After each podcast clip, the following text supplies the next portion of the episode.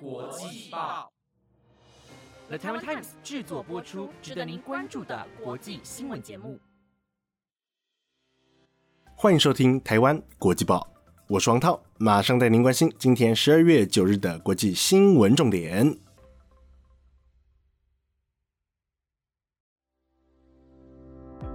Hello，各位听众晚安，又到了每个礼拜四的国际新闻时间，我是主持人黄涛。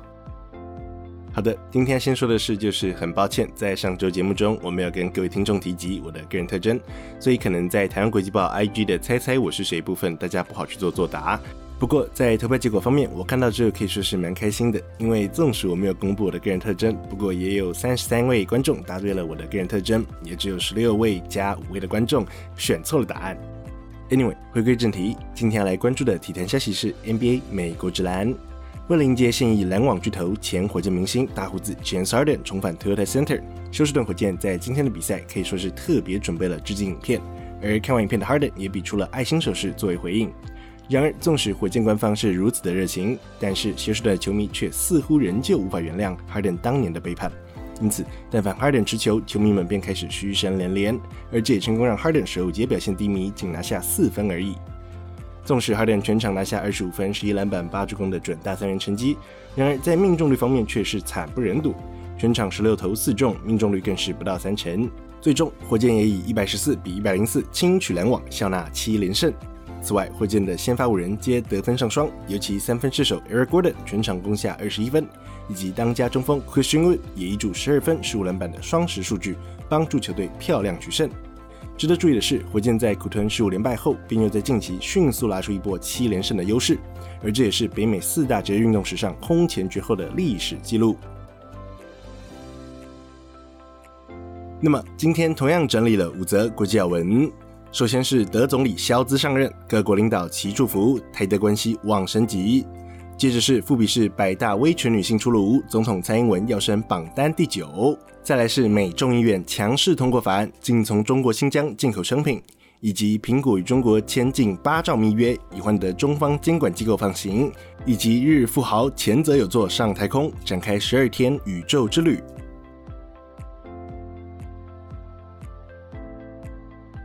首先，第一则新闻要来追踪的是。德国国会在昨天正式通过，并任命社民党领袖肖兹出任德国总理职，并带领德国迈向更洁净且公平的未来。对此，欧盟执委会主席范德莱恩在 Twitter 上发文表示，恭喜肖兹当选并获得任命为德国总理，祝福他有个美好的开始，也期待双方能更加相信彼此，并且为欧洲的强大而相互合作。法国方面，总统马克龙也发文表示，希望法德双方能为两国以及全欧洲的人民携手谱下下一个篇章。并感谢梅克尔与其共同推动欧洲，并向前迈进。俄罗斯方面，除总统普京发出贺电祝福外，克里姆林宫发言人佩斯科夫也表示，他们希望维持目前良好的现状，也期待两国领导能尽速展开建设性关系，并期望肖兹所领导的新政府能一如既往，借由双向沟通来化解彼此之间的分歧。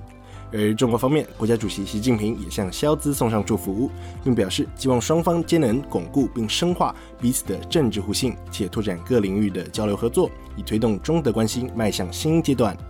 值得关注的是，智库学者也指出，台湾与德国的关系有望于不久的未来获得提升。因为在德国的联合执政协议中，二度提及台湾议题，便是最明显的讯号。此外，在这份联合执政协议中，也明确指出，唯有在和平且双方都同意的情况下，方才得以改变台海现状，并承诺道，德国将在欧盟既定的一个中国政策框架下，支持台湾事务性地参与各大国际组织。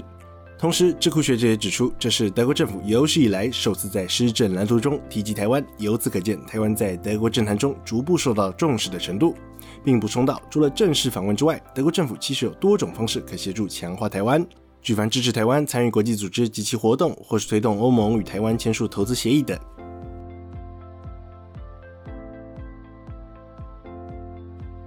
第二则新闻要带您关注的是，富比士近日公布了2021年百大权威女性之名单。然而，这份名单可以说是经历了大洗牌。首先是前天才卸任总理一职的梅克尔迅速跌落至榜外，接着是亚马逊创办人贝佐斯的前妻史考特取代梅克尔的榜首位置，而我国总统蔡英文也从去年的第三十七名窜升至第九名的位置。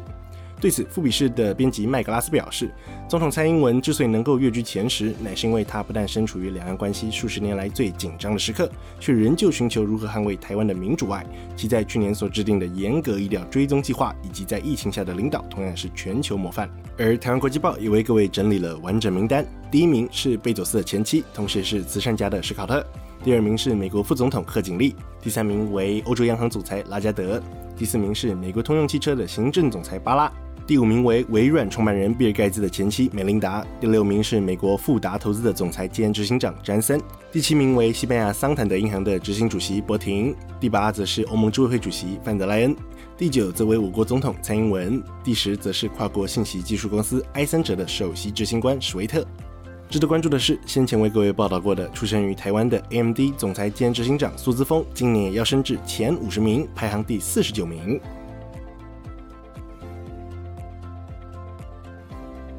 第三则新闻要带您关注的是，有鉴于中国持续在新疆执行各项严重侵犯人权之行为，因此美国总统拜登才在本月六号宣布，美方将不会派出官方或外交代表出席二零二二的北京冬奥。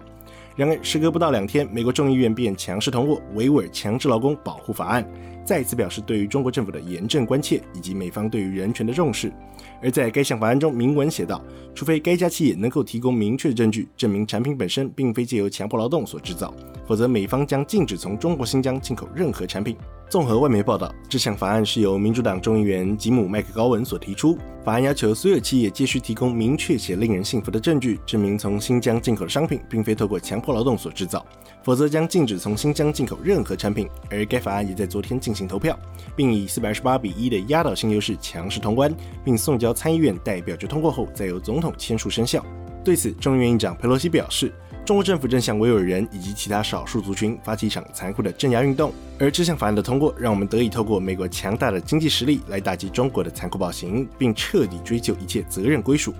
值得关注的是，美国国会除了以压倒性优势通过上述维吾尔强制劳工保护法案外，国会也在昨天通过了另外两项决议，且皆与中国人权息息相关。首先是以四百十八比零通过决议，指控国际奥会与中国政府合作，并违反了奥会本身对于人权的承诺。接着，在以四百二十七比一通过决议，强力谴责中国向新疆穆斯林、其他宗教或少数族群持续进行种族灭绝及违反人性之罪行，并要求联合国立即采取行动。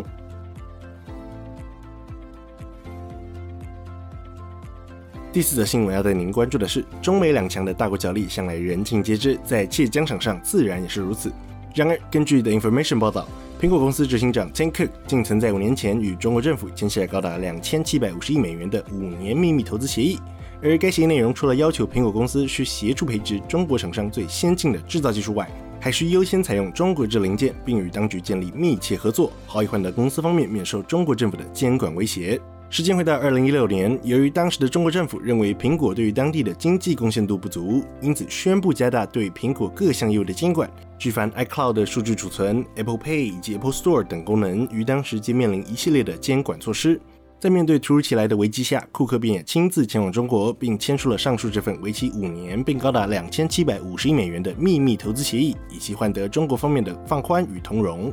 而协议内容就如同上述，除要求苹果方面需协助培植中国厂商最先进的制造技术外，也要求苹果承诺在其产品中使用更多的中国制零件，并与中国软体公司签署合作协定，且直接投资中国科技公司以及和中国大学进行技术合作等。对此，路透社的专栏作家 p a s w a n y 表示，纵使强制他国企业进行技术移转，乃是中美贸易的一大冲突点。不过，对于众家企业而言，这是他们在中国运营生意下必然的代价，既无从拒绝，也只能接受。此外，由于中国当年正将矛头对准苹果，并导致苹果当年在大陆的销售额骤降近百分之二十，倘若长期受到打压，便有可能伤及苹果的全球供应链与其获利能力。因此，当年库克在这种情况下试图透过签署协议进而缓解压力的行为，其实是能够理解的。值得关注的是，自2016年以来，中国便是苹果产品 iPhone 的第二大市场，并仅次于美国。同时，根据苹果公司的财报显示，截至今年九月为止，苹果在大中华地区的营收更是突破新高至六百八十三亿美元，并占其全年营收的五分之一。此外，根据市场研究机构 CINO Research 的数据显示，今年十月的中国智慧型手机市场之销量排行前五名分别是 Apple、OPPO、Vivo、荣耀以及小米，而这也是自二零一五年十二月以来，苹果再次夺回中国手机市场的龙头位置，足见中国市场之激烈竞争及其重要性。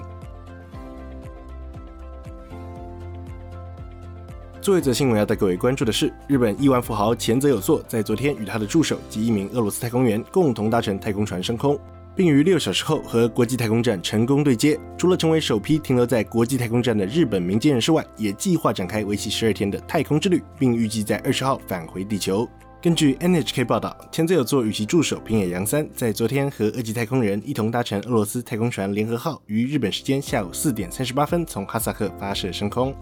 而在升空后六小时，也于日本时间晚间十点四十分与国际太空站顺利对接，并于今天凌晨一点十分离开船舱，与太空站人员握手致意。值得注意的是，前泽有作在升空前表示，他将在太空拍摄一系列短片，记录自己的宇宙生活，并将这些影片上传到网络上。所以，对于太空生活倍感兴趣的听众，不妨持续关注前泽有作的社群网站喽。以上就是今天的国际要闻，非常感谢各位听众今晚的收听。若是你有任何想法，或是有希望我们追踪的国际消息，欢迎您随时到台湾国际报的粉丝专业告诉我们哦。以上节目内容皆由 The Taiwan Times 制作播出。那么我们下周再见，拜拜。